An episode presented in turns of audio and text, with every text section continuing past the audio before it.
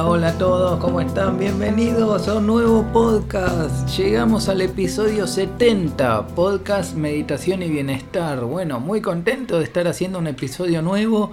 Eh, me demoré un poquito para, grabar este episodio porque empecé a, leer algunos libros. Estoy leyendo un libro muy, muy avanzado, muy interesante del doctor David Hawkins. Y la verdad es que eh, como empecé a darme cuenta de algunas cosas, a sacar algunas conclusiones y cuando uno lee un libro avanzado ahí uno eh, progresa, progresa mucho, tiene la oportunidad de, progresar mucho. Es muy importante estar en contacto con, ideas, ideas que sean correctas, ¿no? desde un pensamiento, desde una mirada eh, correcta, donde esté todo bien.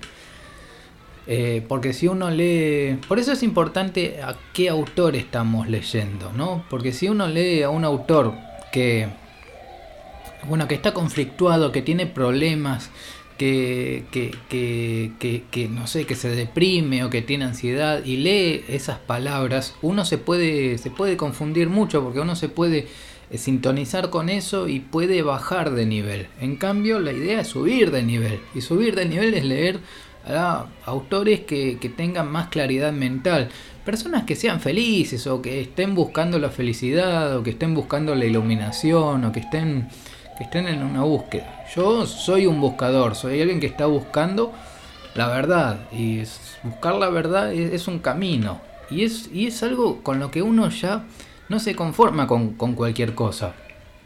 Muchas cosas que, que son aceptadas en, en, la sociedad como cosas buenas, a mí no me sirven, porque yo busco más, o sea, busco más, voy a fondo, este, y sobre todo yo sé que es más por adentro que por afuera, ¿no? Porque, por ejemplo, bueno, no sé, uno puede ver en televisión que un futbolista, no sé, ganó un montón de dinero, o que un futbolista se compró una mansión, los otros días, también, este, estuve viendo que un futbolista ahí muy conocido se, se compró una mansión para sus amigos y que, tiene un montón de cosas.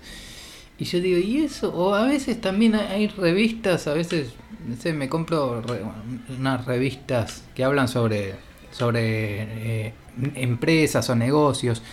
Y bueno, uno ve contratos millonarios así, y, este, y bueno, y que, y que la empresa va progresando mucho. Sin embargo, tener una empresa que progresa no es lo máximo para mí, o sea, no es lo que estoy buscando, porque si, si fuese verdadero que tener una empresa muy exitosa fuese realmente la verdad, fuese realmente algo que, que te da satisfacción, entonces yo iría por ese camino, pero no es cierto, no es cierto, no, no, no es cierto que tener progreso en, los negocios que sea algo que, te, te, aporta algo. No, en realidad no te cambia nada. Por lo menos para mí. Yo me llegué a esa conclusión y con mi, con mi investigación, con mi, con mi pensamiento, la verdad que no. A mí me va bien en el trabajo, pero, pero hasta ahí no más. O sea, eh, o sea, yo tengo dos tipos de trabajo. Uno de los trabajos míos es material. Y esto es muy, muy importante que lo tenga. Uno de los trabajos es material es para crear riqueza, generar valor y, por supuesto, al crear valor uno genera dinero. Entonces, bueno, no es solo de dinero, sino que uno genera riqueza en los clientes, en las otras personas. Entonces es, es un trabajo para crear riqueza material.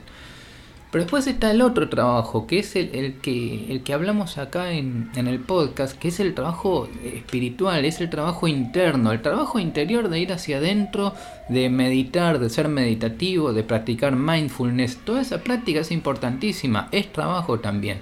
El hecho de leer libros, libros avanzados, libros que hablan sobre el zen, sobre la iluminación, sobre, sobre eh, deshacer el ego, es todo lo mismo, este, no hay diferencia, pero todo eso es trabajo, todo eso es un trabajo, pero es un trabajo más espiritual. Es un trabajo que no genera dinero, no, no, no va a generar. Este podcast no genera dinero, pero es una enorme satisfacción. Es muy terapéutico para mí hacer este podcast. Em, es muy importante para mí transmitir estas ideas, que otras personas también sepan que hay un camino y que otras personas también pueden buscar la, verdad, o sea, buscar una autorrealización, buscar sentirse bien, eh, sentirse bien todo el día, o sea, la mayor parte del día, ¿no? O sea, vivir sin preocupaciones. Eh, fíjense, una, cosa muy importante es que las cosas, los problemas, se terminan resolviendo solos. Pero ¿por qué vienen, vienen solos? Porque a partir de, tener calma, de estar en calma, tener calma mental, eh, uno encuentra las soluciones. Eh, esto es muy, muy importante. Por los otros días me, me, hicieron una consulta y la respuesta es esta. La respuesta es esta, ¿no? Porque, por ejemplo, no sé, hay todo tipo de problemas. No sé, un problema de, de, eh, de dinero, un problema económico se resuelve desde esto, desde la calma mental, desde estar, de estar en calma. Esto es, esta es la, manera, ser meditativo. Y ser meditativo, bueno, requiere de, seguir técnicas y de practicar. Y es así como cualquier problema, ya sea económico, problema de pareja o cualquier otro tipo de problema, cualquier situación, se resuelve desde la calma mental. Y la respuesta viene sola, viene sola. Eh, eh, no es mágico, es, es, es, es así, es que funciona así. Eh, cuando uno está en calma eh, y uno se propone resolver un problema, o sea, uno se, se olvida del, problema y de las preocupaciones y empieza a decir, bueno, yo quiero la respuesta a esto. Y, y si, si vos pedís la respuesta, la respuesta te llega. Pedí la respuesta, te va a llegar. Pero a vos te va a llegar. O sea, eh, no, no, la busques afuera, no le pidas a otro que resuelva tu problema. Eh, esto se trata de hacerse cargo, de hacerse responsable y decir, este es mi problema y lo resuelvo y solo yo lo resuelvo.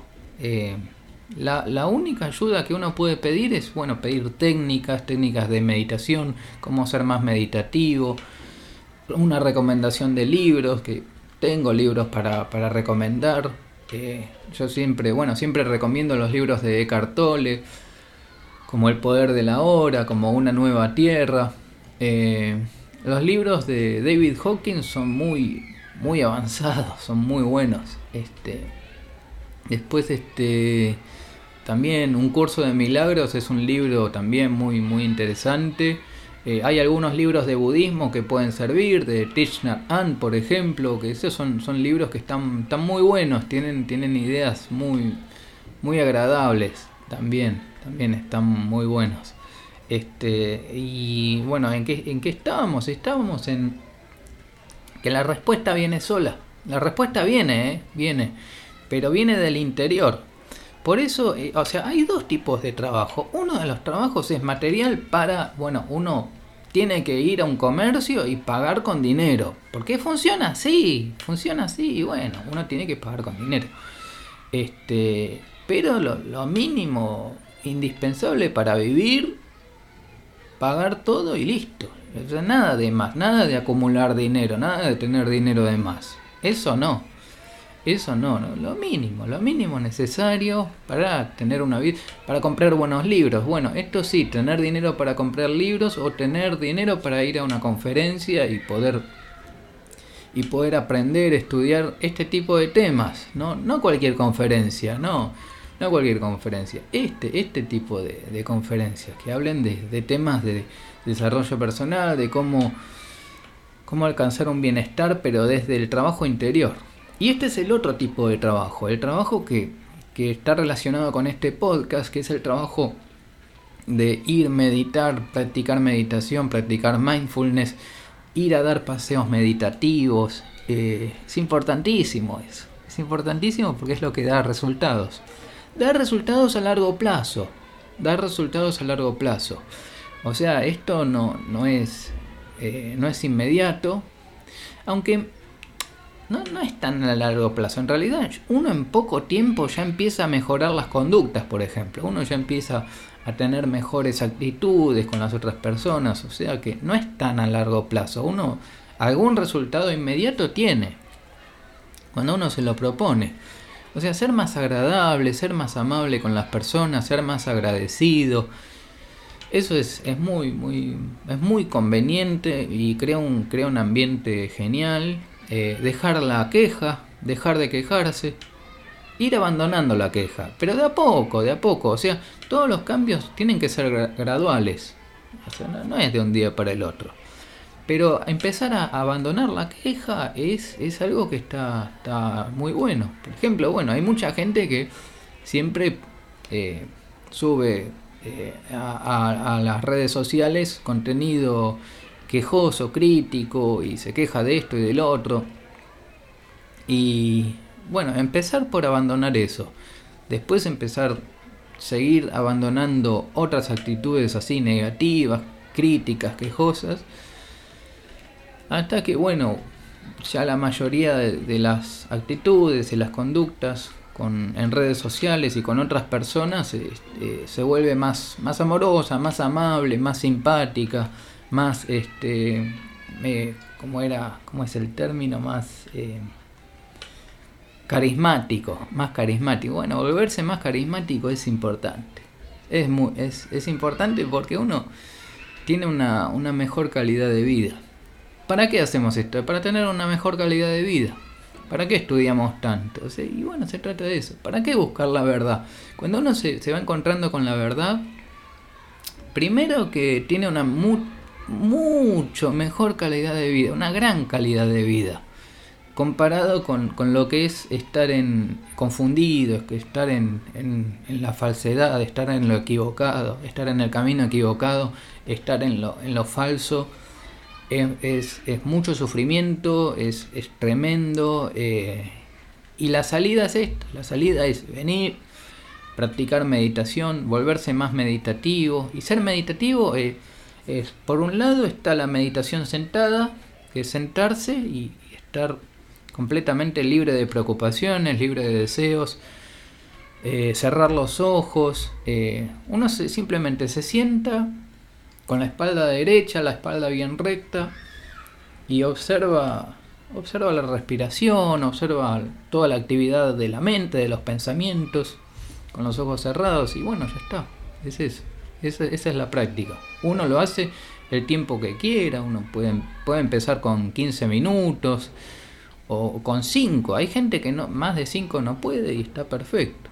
Perfecto. Eh, la, cosa es empezar, hay que empezar, hay que empezar a, practicar. Después uno puede llegar a, a, media hora, que ya es un tiempo muy, muy bueno. Y bueno, pero no, no, es una, no es una competencia, no es una carrera. Simplemente uno hace lo que puede. Y bueno, eso en cuanto a meditación sentada. Después están los paseos meditativos, que es salir a un parque y dar un paseo, o por la calle, simplemente ir, pasear y, pasear sin objetivos, o sea, sin querer lograr nada. O sea, no hay nada, no hay nada que lograr, simplemente dar un paseo, disfrutar, pasarla bien. Eh, uno puede comprar una, una bebida, un agua, un agua saborizada, no sé y, listo y, y, observar, observar todo lo que sucede. Tener, tener este, o ser como un testigo que observa todo, observar todo lo que sucede, observar los pensamientos, sobre todo observar afuera y adentro.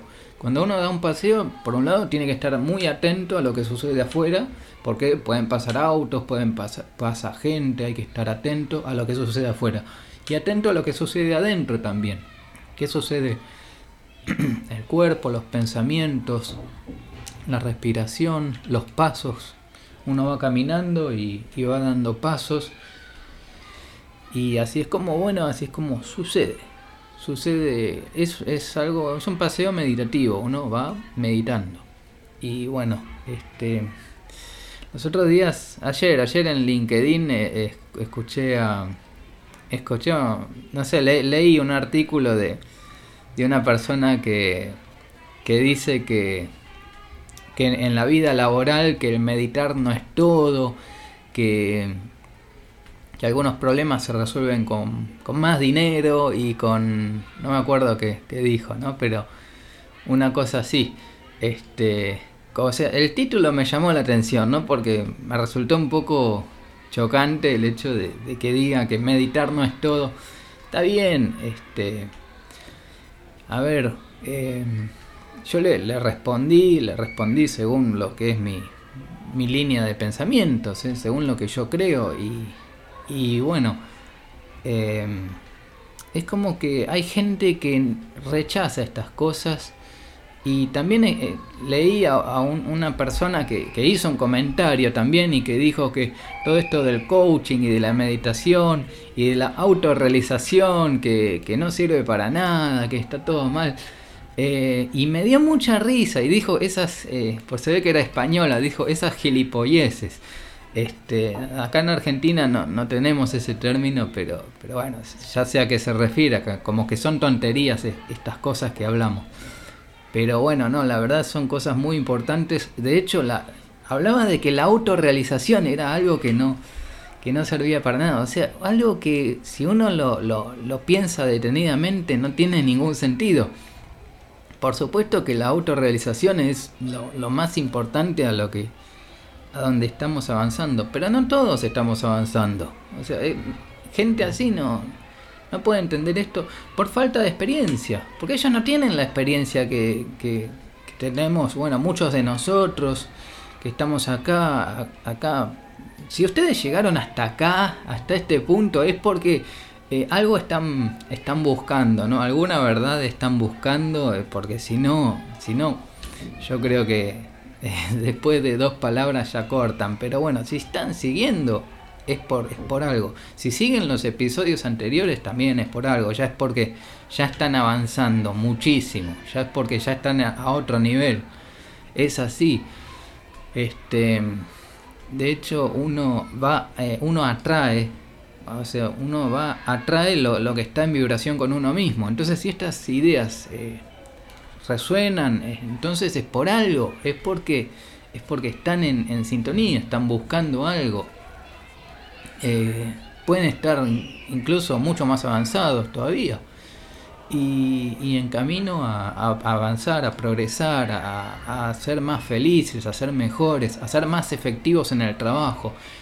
Y bueno, la respuesta a esto, ¿no? Una, una persona que se cuestiona la autorrealización y, que se cuestiona la meditación también eh, y el coaching, bueno, es algo, es alguien que no, no, no tiene experiencia, no lo vivió.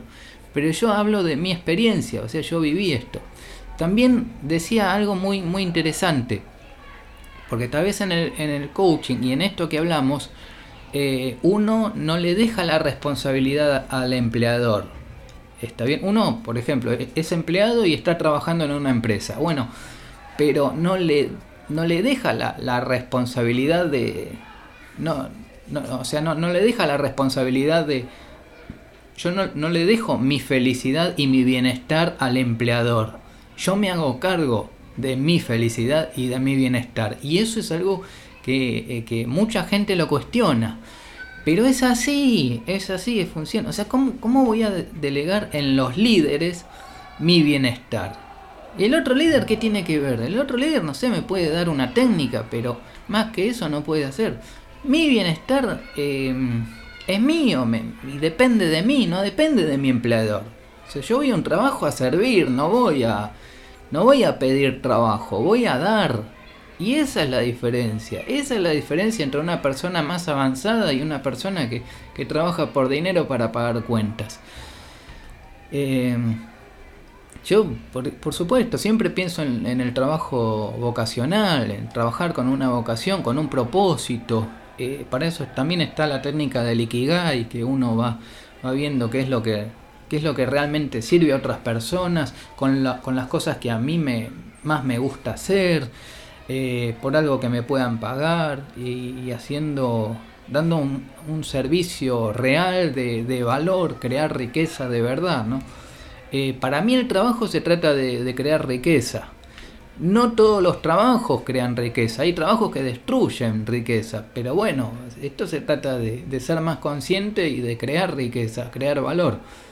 Eh, es importante. Entonces, eh, uno en un trabajo no puede dejar que los líderes se encarguen de mi bienestar.